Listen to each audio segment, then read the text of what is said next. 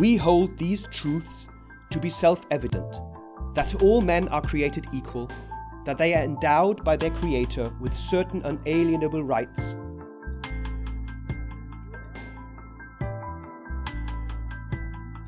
Verfassungsgeschichte der Neuzeit. Der Podcast Folge 3 Die amerikanische Revolution.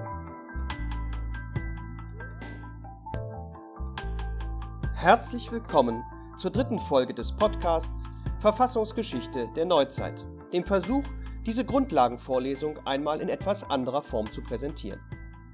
Thema der heutigen Folge ist die amerikanische Revolution, wobei wir natürlich nicht den gesamten historischen Ablauf in allen Facetten behandeln werden.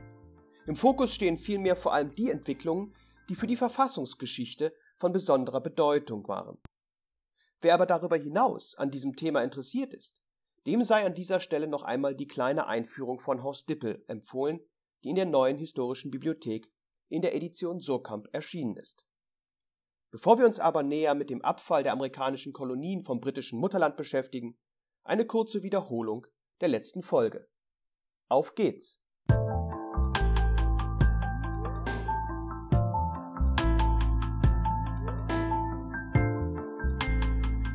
Die letzte Folge war dem Begriff der Verfassung gewidmet und wir haben gesehen, dass es sich dabei um eine Erfindung des späten 18. Jahrhunderts handelt. Gemeinwesen waren auch zuvor in einer Verfassung, kannten zudem Regeln, die das Leben prägten und die Herrschaft bisweilen begrenzten. Das zeigte sich vor allem in England, wo der Absolutismus sich nie voll entfaltete, der Monarch vielmehr bereits frühzeitig auf die Mitwirkung des Parlaments verpflichtet wurde. Von solchen seit jeher bestehenden faktischen oder normativen Beschränkungen der Herrschaftsgewalt unterscheidet sich die moderne Verfassung, wie sie sich in den USA und dann in Frankreich entwickelte, auf dreierlei Art und Weise. Erstens. Die Verfassung wirkte herrschaftsbegründend. Außerhalb oder besser zeitlich vor der Verfassung gab es dementsprechend keine legitime Staatsgewalt. Die Staatsgewalt wird entweder über eine Verfassung bestimmten Institutionen zugewiesen oder sie ist nicht existent. Der Monarch ist kein von Gott eingesetzter umfassender Herrscher, der durch die Verfassung partiell in seinen Befugnissen eingeschränkt wird. Vielmehr wird auch das Amt des Herrschers erst mit der Verfassung existent. Was er darf, steht in der Verfassung, was er nicht darf, möglicherweise auch. Zweitens. Die mit der Verfassung begründete Herrschaft umfasste die gesamte Herrschaftsgewalt. Es ging also nicht um partielle Bereiche wie den Schutz vor willkürlicher Verhaftung, wie es in manchen Verabredungen bereits der Fall war, die zuvor abgeschlossen worden waren.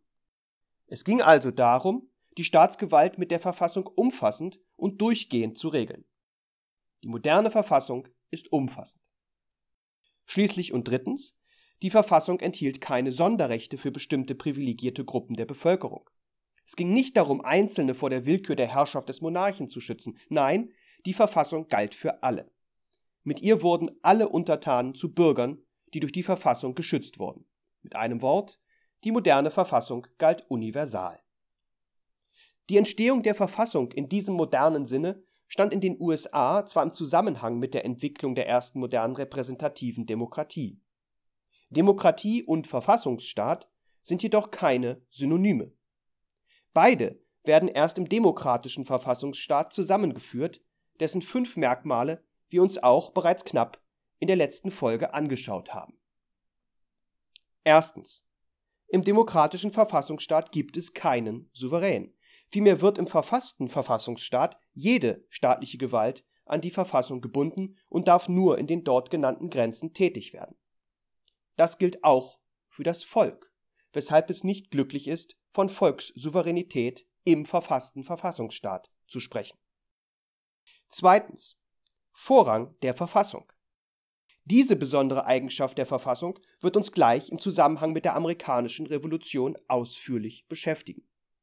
Das wegweisende Urteil dazu ist das in Marbury vs. Madison aus dem Jahre 1803. Drittens.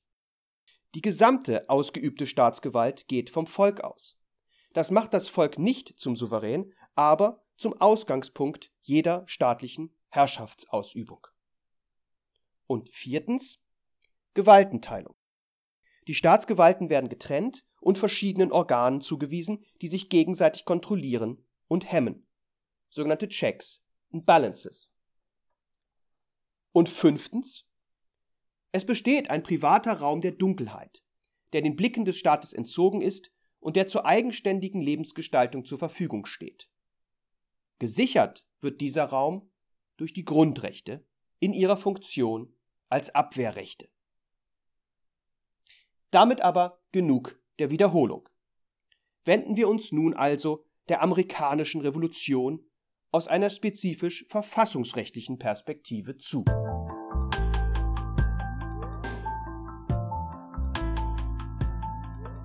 Bekannt sein dürfte, dass die heutigen USA aus den ehemaligen britischen Kolonien hervorgingen. Im Jahr 1607 wurde mit Jamestown die erste dauerhafte englische Siedlung errichtet, im Jahr 1732 wurde mit Georgia die letzte der 13 englischen Kolonien gegründet. Die heutige amerikanische Flagge nimmt mit ihren 13 Querstreifen auf diese 13 späteren Gründungskolonien Bezug. Die Sterne stehen hingegen für die heutigen 50 Bundesstaaten. Die Kolonien gehörten zum britischen Mutterland und waren mit diesem in unterschiedlicher Form durch schriftliche Rechtsakte verknüpft, in denen die Bedingungen der Besiedlung als auch die Rechte der Siedler als freie Engländer festgelegt waren.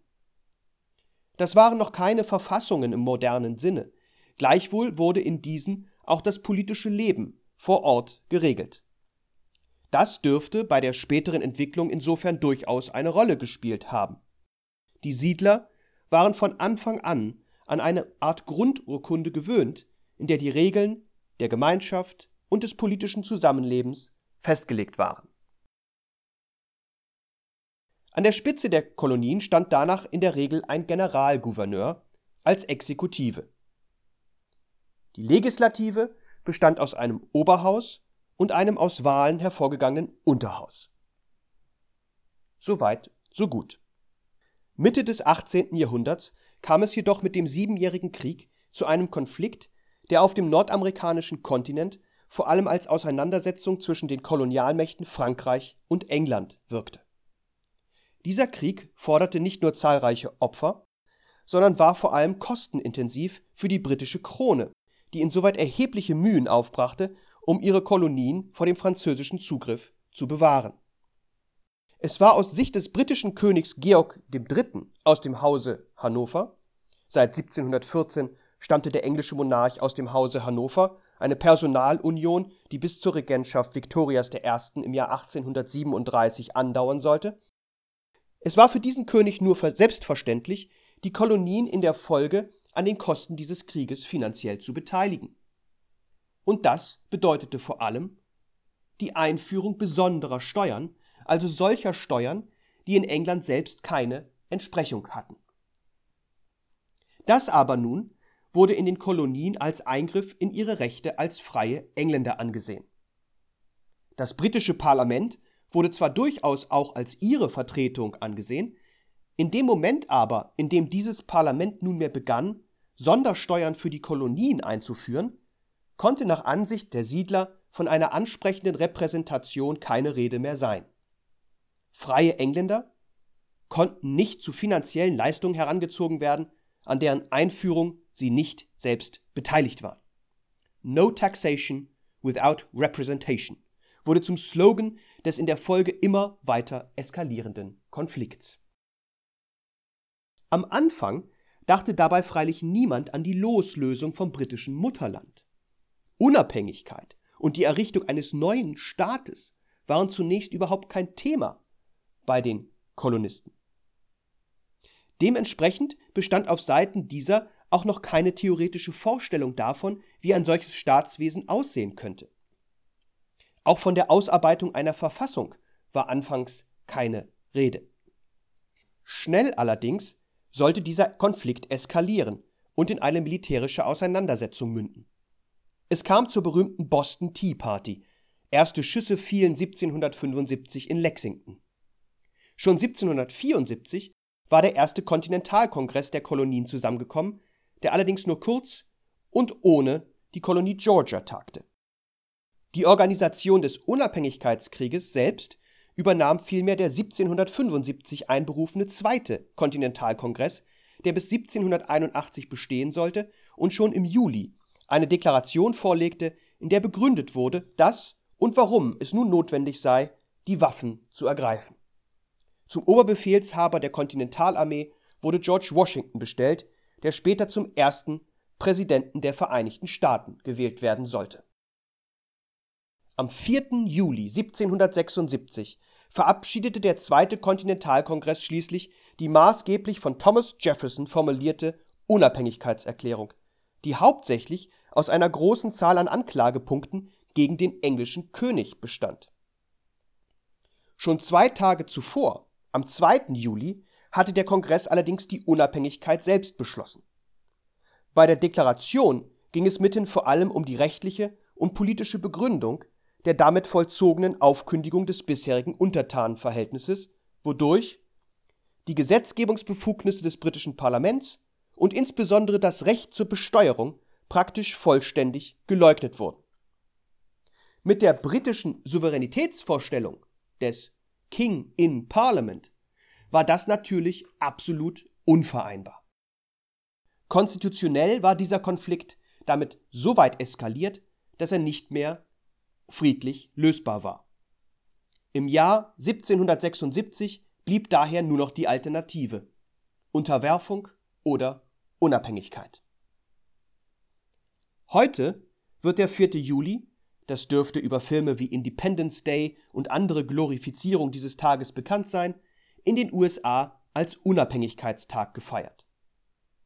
Der Weg zum Nationalfeiertag war dabei durchaus steinig, nachdem am 50. Jahrestag der Declaration allerdings zwei Protagonisten, nämlich Thomas Jefferson und John Adams, ausgerechnet am 4. Juli verstarben, praktisch gesetzt. Allerdings wurde der Tag erst am 28. Juni 1870 durch ein Bundesgesetz formaler Feiertag, was allerdings nur für Bundesbehörden und den District of Columbia galt. Die Einzelstaaten haben mittlerweile aber alle entsprechende Feiertagsgesetze erlassen. Bei den Feierlichkeiten selbst spielt die Erklärung allerdings nur noch eine untergeordnete Rolle. Den langen Haupttext der vor allem gegen den König gerichteten Erklärung kennt heute auch kaum noch jemand. Anders ist das aber im Hinblick auf die Präambel, die allerdings zum Zeitpunkt ihres Erlasses eher beiläufig zur Kenntnis genommen wurde. Die einleitenden Worte seien aber hier einmal im Original zitiert. We hold these truths to be self-evident, that all men are created equal, that they are endowed by their Creator with certain unalienable rights, that among these are life, liberty, and the pursuit of happiness.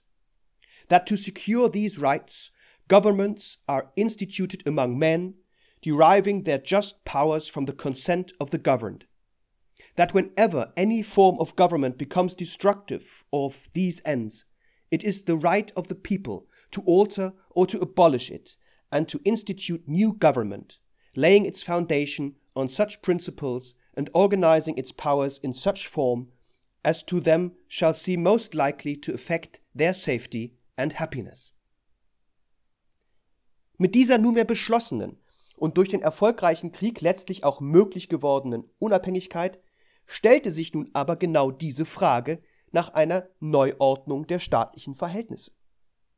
Dass es dabei zur Entwicklung grundlegender und bis heute wirkmächtiger staatstheoretischer Institute kommen würde, war von den Revolutionsführern zunächst nicht geplant und erklärt sich letztlich allein durch einen etwas genaueren staatstheoretischen Blick auf die historischen Wurzeln dieses Konflikts und die soziale Ausgangslage in den Kolonien.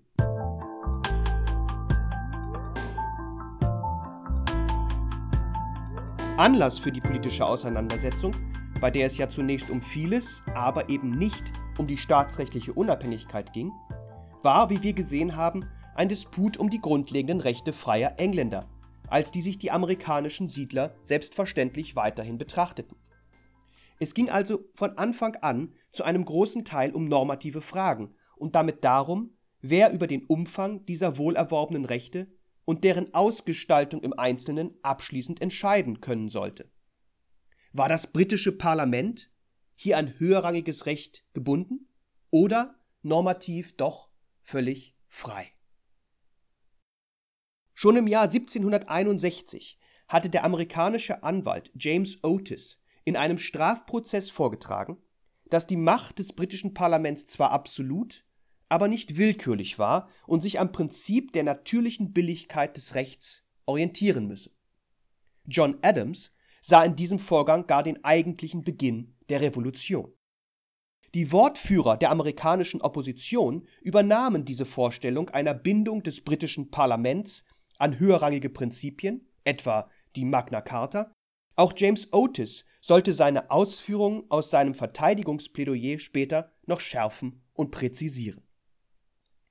Eine durch das britische Parlament beschlossene Besteuerung der amerikanischen Kolonien ohne deren Repräsentation im britischen Parlament war unter Berücksichtigung dieser Bindungen nicht zu machen.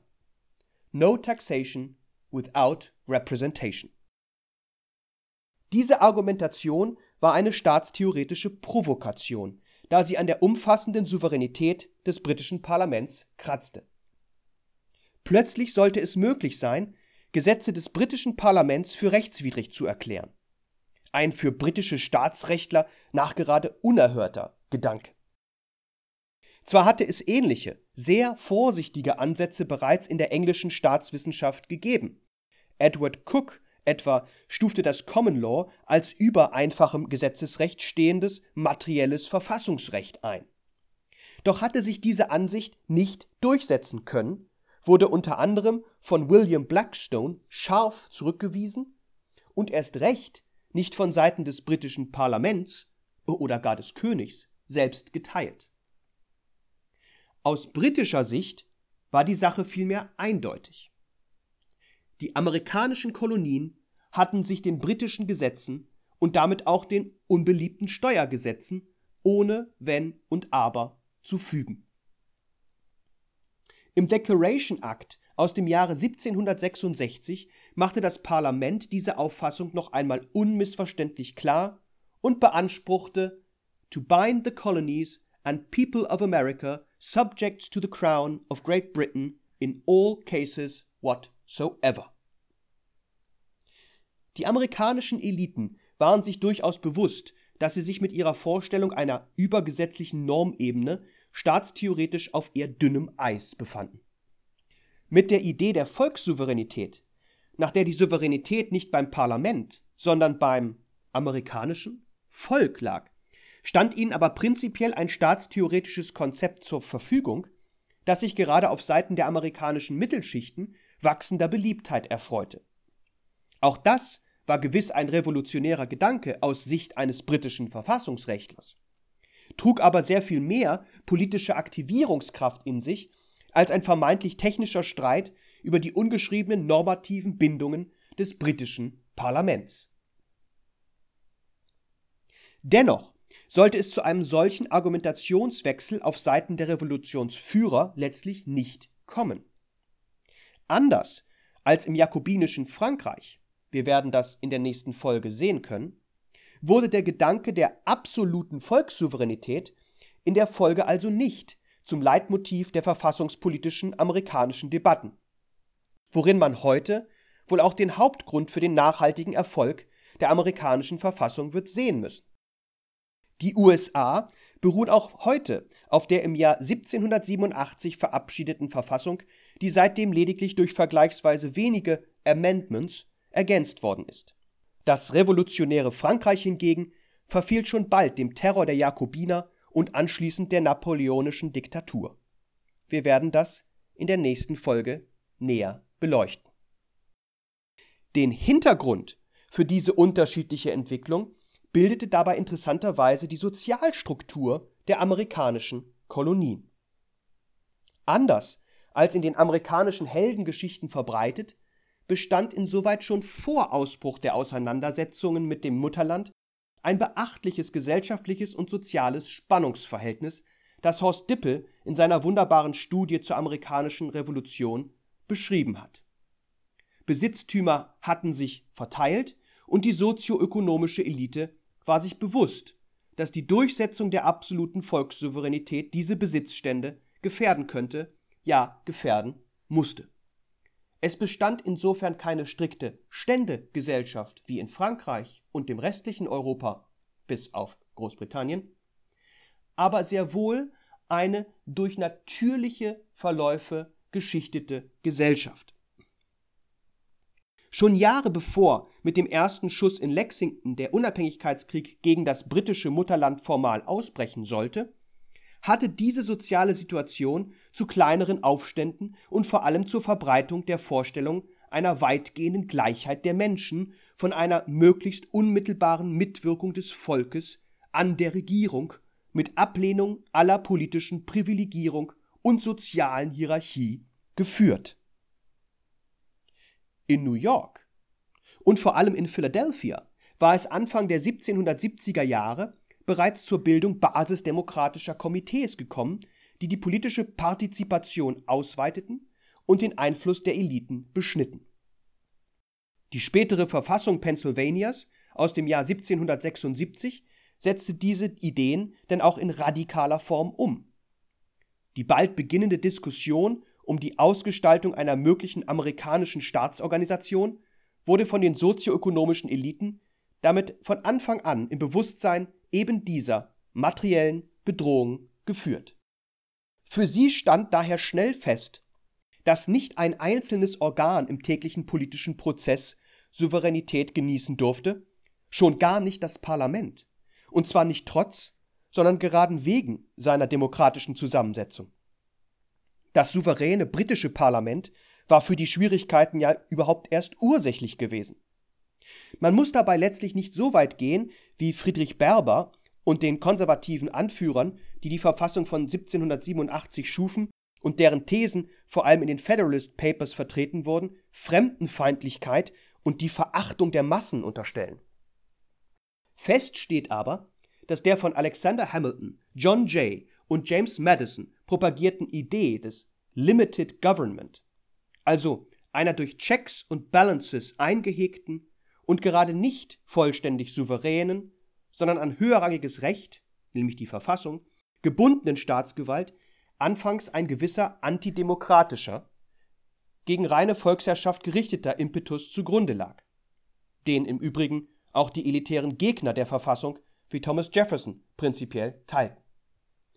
Dass es den sozioökonomischen Eliten gelang, die verschiedenen, teilweise gegenläufigen Elemente der Unabhängigkeitsbewegung zu kontrollieren und zu bündeln, erscheint im Rückblick ebenso geschickt wie bemerkenswert.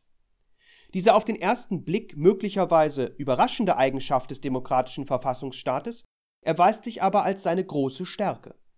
Indem er den politischen Prozess rechtsstaatlich einhegt und der Geltung des reinen demokratischen Mehrheitsprinzips Grenzen setzt, verhindert er eine Tyrannei der Mehrheit, vor der schon Alexis de Tocqueville warnte, schafft es dadurch, auch pluralistische Gesellschaften umfassend im Staat zu integrieren und erreicht als Staat der Nicht-Extreme, in dem Gesetze und nicht Menschen herrschen, ein Legitimitätsniveau, das anderen Herrschaftsformen, gerade radikalen Demokratien, abgeht.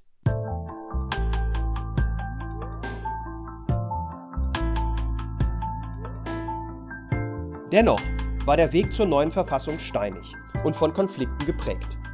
Von Mai 1787 bis September 1787 berieten sich insgesamt nur 55 Delegierte, meist angesehene Rechtsanwälte, Mitglieder der Pflanzenaristokratie, Kaufleute und weitere Angehörige der soeben beschriebenen sozialen Elite, um zunächst über eine Reform der bisherigen Konföderationsartikel zu beraten, des losen Zusammenschlusses der Kolonien zum Zwecke der Loslösung vom britischen Mutterland. Teilnehmer waren unter anderem George Washington, James Madison und Alexander Hamilton. Thomas Jefferson und John Adams fehlten allerdings, da sie zu diesem Zeitpunkt beide in Europa weilten. Schnell allerdings ging es nicht mehr nur um eine Revision der Konföderationsartikel, vielmehr um die Ausarbeitung einer völlig neuen bundesstaatlichen Verfassung mit einer neuen Zentralgewalt, die allerdings die Staatlichkeit der Gliedstaaten nicht antasten sollte. Vorgesehen war eine strikte Gewaltentrennung, einem Präsidenten als Exekutive, einer begrenzten Legislative, bestehend aus einem Repräsentantenhaus und einem Senat. Verfassungsänderungen waren möglich, Diese Option wurde einem automatischen Verfall der Verfassung nach 15 oder 30 Jahren vorgezogen. Eine Menschenrechtserklärung war nicht vorgesehen, Grundrechte wurden aber teilweise in den Gliedstaaten garantiert. In dieser Form wurde der Entwurf dem Kongress übermittelt und schließlich den Gliedstaaten zur Zustimmung vorgelegt, wobei die Zustimmung von neun Staaten ausreichen sollte.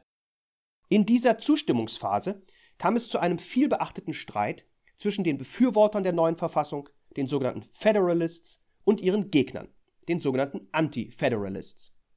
Letztere monierten vor allem den fehlenden Grundrechtskatalog, die allzu starke Exekutivgewalt und den mangelnden demokratischen Gehalt der Verfassung. In Philadelphia wurde gar der Vorwurf erhoben, es handle sich um eine oligarchische Regierungsform. Wie wir gesehen haben, tatsächlich kein völlig fernliegender Vorwurf.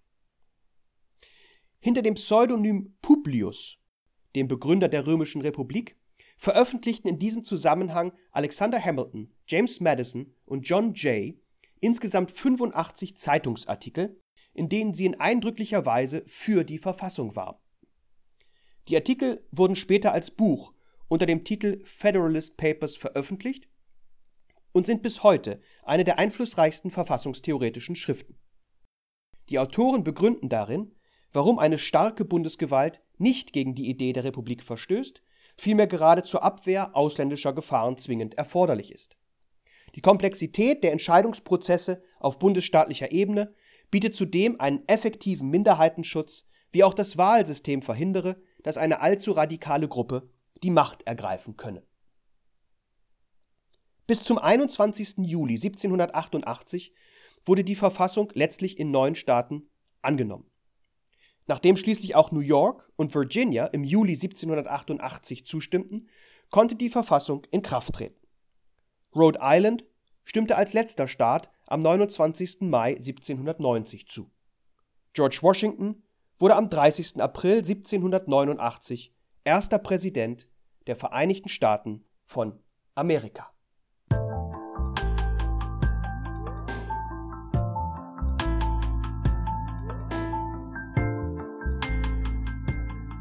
In dieser Form, mit vergleichsweise wenigen Ergänzungen, am wichtigsten natürlich die Ten Amendments, die 1791 der Verfassung angefügt wurden, besteht die amerikanische Verfassung bis heute. Sie ist übersichtlich gegliedert und besteht aus lediglich sieben, teilweise allerdings sehr langen und nicht immer ganz leicht zu verstehenden Artikeln. Die ersten drei Artikel behandeln nacheinander die drei Gewalten. Artikel 1 den Kongress, zusammengesetzt aus dem Repräsentantenhaus und dem Senat, Artikel 2 die Exekutive, die formal allein aus dem Präsidenten besteht, und Artikel 3 die Gerichtsbarkeit mit dem Supreme Court an der Spitze. Artikel 4 regelt die Anerkennung von Gesetzen, Urkunden und richterlichen Entscheidungen der Einzelstaaten in allen weiteren Einzelstaaten.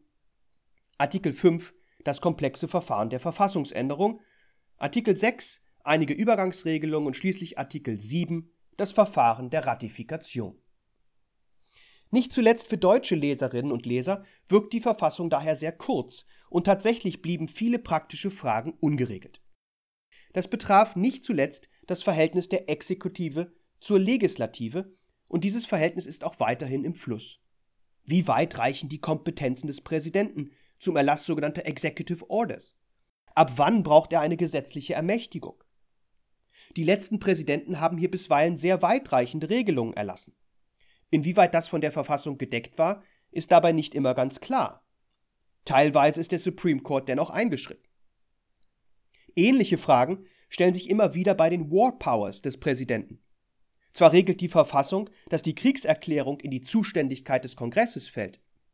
In Zeiten internationalen Terrorismus kommt es aber häufig zu Militäreinsätzen außerhalb des Kriegsfalls.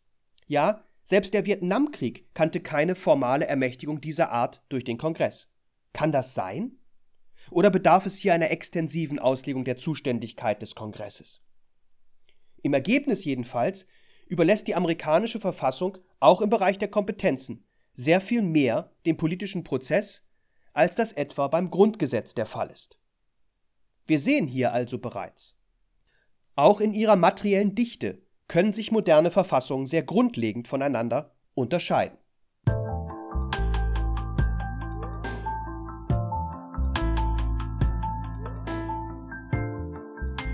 Schauen wir aber nun noch einmal etwas theoretischer auf die amerikanische Verfassung und halten fest, welche Neuerungen sie in dieser Hinsicht mit sich brachte. Erstens. Es handelte sich um die umfassende Begründung der amerikanischen Herrschaftsgewalt. Mit der Unabhängigkeit vom britischen Mutterland war insofern ein Herrschaftsvakuum entstanden, das es nunmehr zu füllen galt. Es konnte an keine natürliche Herrschaftsgewalt angeknüpft werden. Eine monarchische und von Gott eingesetzte Gewalt gab es nicht. Dieser hatte man vielmehr gerade eine deutliche Absage erteilt. Zweitens.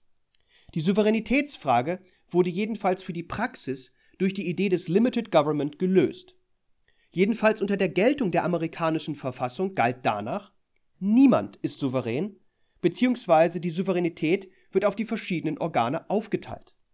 Diese müssten zusammenwirken, um herrschen zu können. Jedes Organ wird durch andere kontrolliert oder muss mit diesen zusammenarbeiten, um effektiv agieren zu können. Das US-amerikanische System war dabei das erste präsidentielle Regierungssystem der Welt, das durch eine vergleichsweise strikte Trennung vor allem der Exekutive von der Legislative gekennzeichnet ist. Das ist im parlamentarischen System wie dem deutschen, dem britischen oder dem italienischen ganz anders.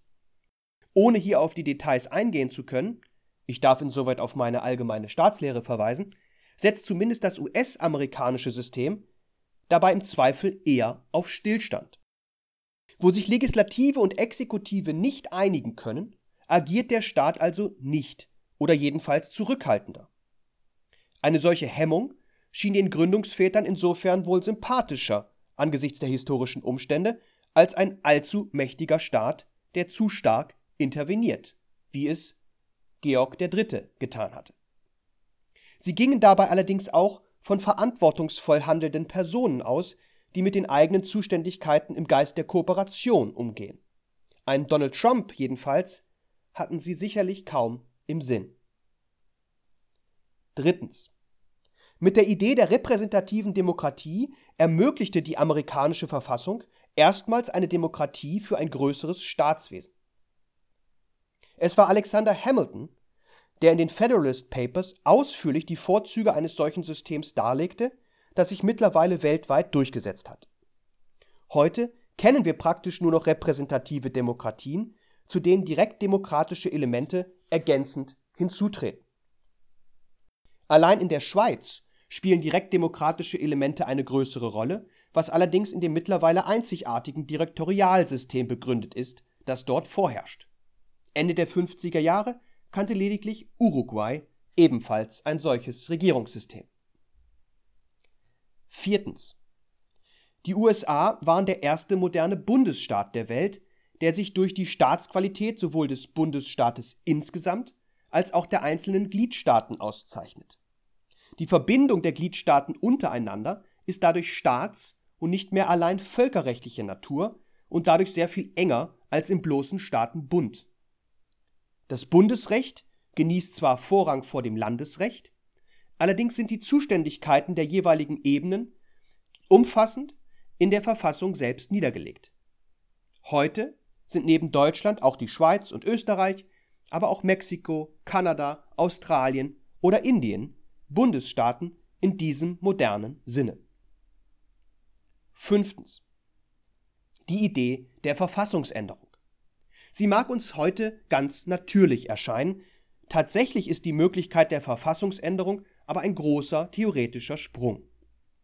Dadurch wird ja ermöglicht, dass die konstituierte Staatsgewalt ihre eigene Grundordnung verändert, an die sie an sich doch gebunden ist. An sich sollte das doch nur die originäre Staatsgewalt durch Ablösung der alten und Erlass einer neuen Verfassung können. Und in der Tat gab es nicht wenige, die genau das propagierten. Um jeder Generation die Möglichkeit zu geben, sich ihre eigene Verfassung zu geben, befürworteten sie eine Art Ablaufdatum der Verfassung nach 15 oder 30 Jahren. Dann sollte die neue Generation ihre eigene Verfassung erlassen.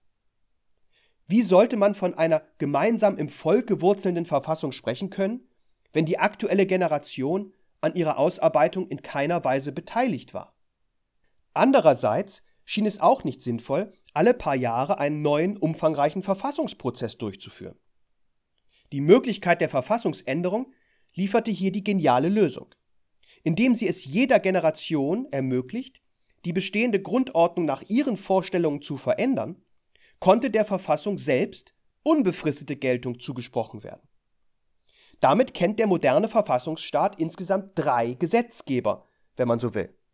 Einerseits den verfassungsgebenden Gesetzgeber, der allerdings nur für den Erlass der Verfassung selbst in Aktion tritt und anschließend bis zum Erlass einer neuen Verfassung ruht. Zweitens den verfassungsändernden Gesetzgeber, der die Möglichkeit hat, die Grundordnung maßvoll an neue Umstände anzupassen. Und drittens den normalen Gesetzgeber, dem die tagtägliche Gestaltung des Gemeinwesens im Rahmen der Verfassung obliegt. Um allerdings zu verhindern, dass die Verfassung damit zum politischen Spielball wird, bedurfte es eines besonderen Änderungsverfahrens, das sich vom normalen Gesetzgebungsverfahren unterscheidet. In den USA ist dieses besondere Verfahren dabei sehr komplex und verlangt im Regel eine Zweidrittelmehrheit in beiden Häusern des Kongresses und anschließend eine Ratifikation in drei Vierteln der Einzelstaaten. Es leuchtet ein, dass dieser Prozess generell und besonders in Zeiten wie heute, in denen die politische Welt in den USA praktisch in zwei mehr oder weniger gleich große Teile gespalten ist, kaum Anwendung finden kann.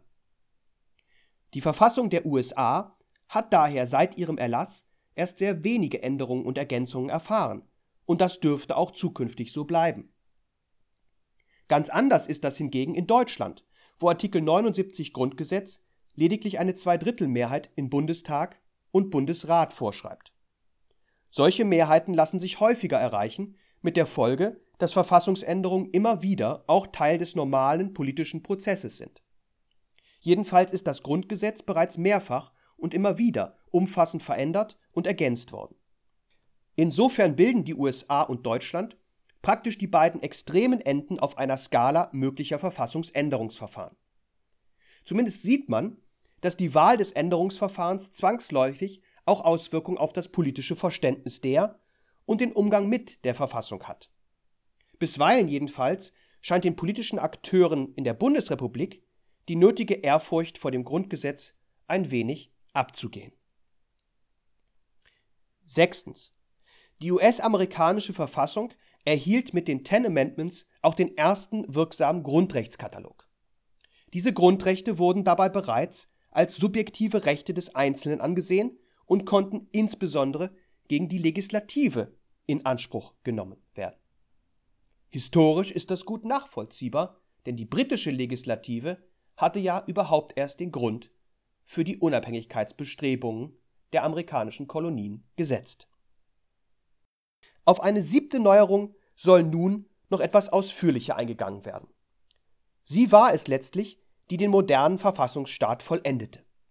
Der Vorrang der Verfassung und das richterliche Prüfungsrecht. Wegen dieses Vorrangs kann auch das Parlament selbst gegen die Verfassung verstoßen. Wir sehen hier deutlich den Unterschied zur britischen Konzeption, in der das Parlament ja bis heute Souveränität genießt. Damit aber stellte sich die Frage, woher folgt dieser Vorrang und wer sollte diesen im Konfliktfalle überprüfen? Beides war jedenfalls explizit in der Verfassung nicht niedergelegt. Diese Fragen beantwortete der amerikanische Supreme Court im Jahre 1803 in einer wegweisenden Entscheidung. Diese Entscheidung das darf man getrost sagen, muss jeder kennen, der sich mit der Verfassungsgeschichte beschäftigt. Es handelt sich natürlich um die Entscheidung Marbury vs. Madison, die der Chief Justice John Marshall verfasste. Worum ging es dabei? Der damalige amerikanische Präsident John Adams unterschrieb am letzten Amtstag seiner Präsidentschaft die Ernennungsurkunde, mit der William Marbury zum Friedensrichter ernannt werden sollte. Der Senat hatte bereits zugestimmt, John Marshall in seiner damaligen Funktion als Außenminister hatte die Ernennungsurkunde mit dem Siegel der USA versehen. Die Urkunde war allerdings nicht mehr ausgehändigt worden. Der neue Präsident Thomas Jefferson betrachtete die Ernennung daher als ungültig und verweigerte die Aushändigung der Urkunde. Marbury klagte daraufhin gegen den neuen Außenminister James Madison vor dem Supreme Court auf Aushändigung der Urkunde Die Entscheidung traf bekannterweise der mittlerweile zum Chief Justice ernannte John Marshall am 24. Februar 1803. Die Entscheidungsgründe sind komplex und sollen an dieser Stelle nicht im Einzelnen wiedergegeben werden, wenngleich jedem empfohlen sei, die Entscheidung einmal im Original nachzulesen. Das Problem des Prüfungsrechts und daraus folgend die Frage eines Vorrangs der Verfassung folgte für Marshall dabei aus einer möglichen Unzuständigkeit des Supreme Court. Denn Marbury berief sich bei seinem Gang zum Gericht auf eine durch einfaches Recht, nämlich den Judiciary Act von 1789, begründete Zuständigkeit des Supreme Court, die in dieser Form in der Verfassung nicht vorgesehen war. Konnte der Gesetzgeber aber die Zuständigkeiten des Supreme Court einfach erweitern und damit nicht zuletzt das ausbalancierte System der Checks and Balances durcheinanderwirbeln? Bevor er diese prozessuale Frage beantwortete, bejahte Marshall allerdings zunächst nachgerade emphatisch den materiellen Anspruch Marburys auf Aushändigung der Urkunde. Erst im Anschluss prüfte er, ob der Supreme Court bemächtigt sei, einen solchen Anspruch auch verbindlich festzustellen. Im Ergebnis verneinte er dies, da die Verfassung eine solche Möglichkeit nicht vorsah und der Gesetzgeber eine solche Möglichkeit daher auch nicht einfach schaffen könnte. Denn Certainly all those who have framed written constitutions contemplate them as forming the fundamental and paramount law of the nation, and consequently the theory of every such government must be that an act of the legislature repugnant to the Constitution is void. This theory is essentially attached to a written constitution and is consequently to be considered by this court as one of the fundamental principles of our society. It is not, therefore, to be lost sight of in the further consideration of this subject. If an act of the legislature repugnant to the Constitution is void, does it, notwithstanding its invalidity, bind the courts and oblige them to give it effect? Or, in other words, though it be not law, does it constitute a rule as operative as if it was a law? This would be to overthrow in fact what was established in theory, and would seem, at first view, an absurdity too gross to be insisted on. It shall, however, receive a more attentive consideration. It is emphatically the province and duty of the judicial department to say what the law is. Those who apply the rule to particular cases must, of necessity, expound and interpret that rule. If two laws conflict with each other, the courts must decide on the operation of each.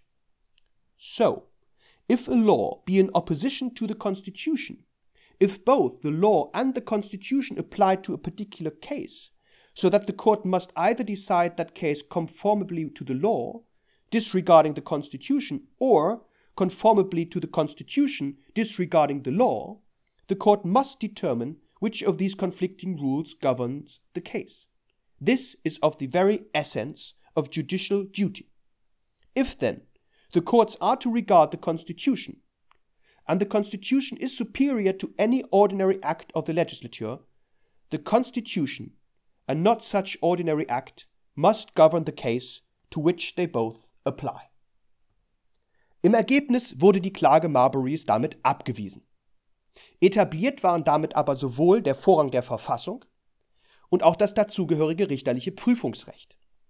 Beides sind heute feste Bestandteile der meisten Verfassungsstaaten der Welt. Für den Vorrang gilt das letztlich generell, die Verfassungsgerichtsbarkeit ist mal stärker, wie in Deutschland oder Südafrika, und mal schwächer ausgestaltet, wie in Frankreich oder Großbritannien. Auch wenn es zuvor schon vereinzelte Entscheidungen gab, in denen ein Gesetz für verfassungswidrig erklärt wurde, ist die Entscheidung Marbury vs. Madison aufgrund ihrer verfassungstheoretischen Begründung zu Recht eine historische Leitentscheidung. Mit ihr wurde die Verfassung endgültig in ein normales, wenngleich höchstrangiges Gesetz transformiert. Es wird seitdem der Sache nach nicht mehr anders ausgelegt als andere Gesetze. Es finden die gewöhnlichen Auslegungsmethoden, also die historische, die Wortlaut, die systematische und die teleologische Auslegung Anwendung, gegebenenfalls partiell modifiziert und auf die Verfassung ausgerichtet. Die Verfassung wird dadurch integraler Bestandteil der innerstaatlichen Rechtsordnung. Der Vorrang erhält richterliche Durchsetzbarkeit, womit zugleich, jedenfalls in der Theorie, der Bereich der Politik von demjenigen des Rechts abgegrenzt werden kann.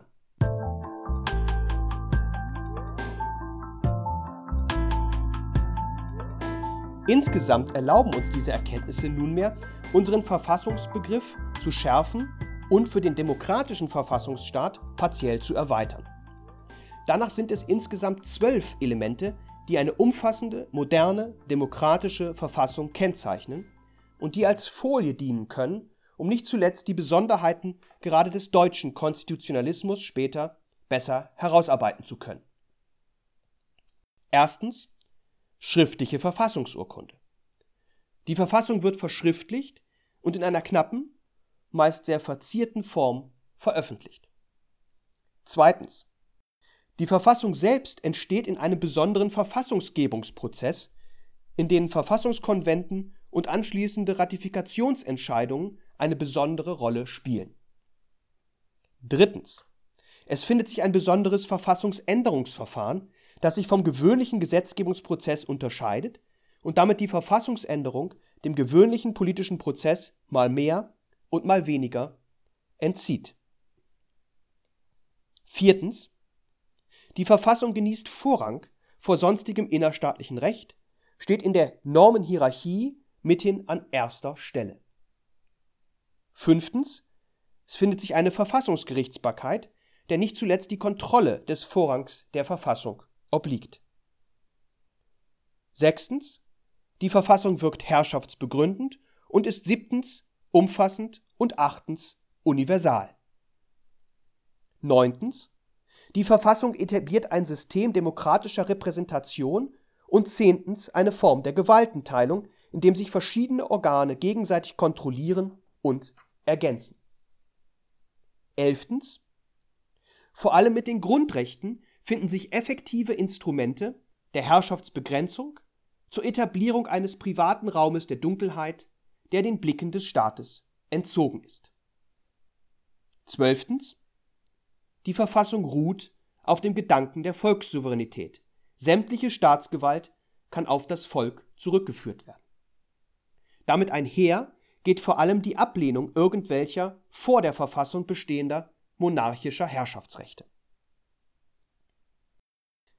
Liebe Studierende, dieser erweiterte Verfassungsbegriff bringt uns an das Ende der heutigen Folge.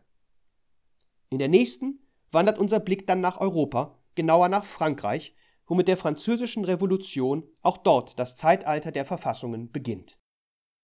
Allerdings läuft der Prozess hier in Frankreich schon deshalb ganz anders ab, weil die Gesellschaftsstruktur dort vor der Revolution noch ganz dem Ständesystem entspricht. Es geht damit sehr viel mehr um gesellschaftliche Emanzipation, zu der die politische Partizipation letztlich hinzutritt. Damit bildet der Erlass der ersten Verfassung nicht wie in den USA den Abschluss zum Erhalt des bestehenden gesellschaftlichen Systems, sondern erst den eigentlichen Beginn der Revolution, der dann allerdings schnell in Gewalt und der späteren Diktatur Napoleons endet. Für unseren Podcast aber heißt das, es bleibt spannend. Abschließend noch der übliche Verweis auf die Show Notes. Nachdem ich beim letzten Mal bereits auf die Einführung zur amerikanischen Revolution von Horst Dippel verwiesen habe, jetzt die Empfehlung eines etwas umfangreicheren Werks von Michael Hochgeschwender. Es trägt den Titel Die amerikanische Revolution Geburt einer Nation und ist in einer zweiten Auflage 2018 erschienen.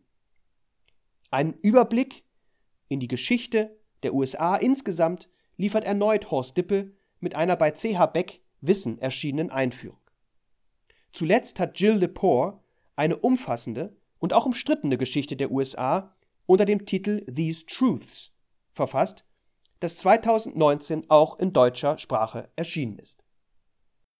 Im Jahr 2017 ist zudem die Habilitationsschrift von Hedwig Richter erschienen, äh, in der Hamburger Edition. Sie trägt den Titel Moderne Wahlen, eine Geschichte der Demokratie in Preußen und den USA im 19. Jahrhundert. Und eine ihrer Thesen, die sie dann ausführlich darlegt, ist nicht zuletzt, dass sich auf der Grundlage eines Sets an spezifischen Ideen und strukturellen Prozessen eine relativ parallele Entwicklung für Preußen und die USA zeigt. Und das überrascht beim ersten Lesen, denn Sie werden von mir noch einiges über das Dreiklassenwahlrecht hören, das in Preußen noch bis zur Weimarer Republik äh, vorherrschte.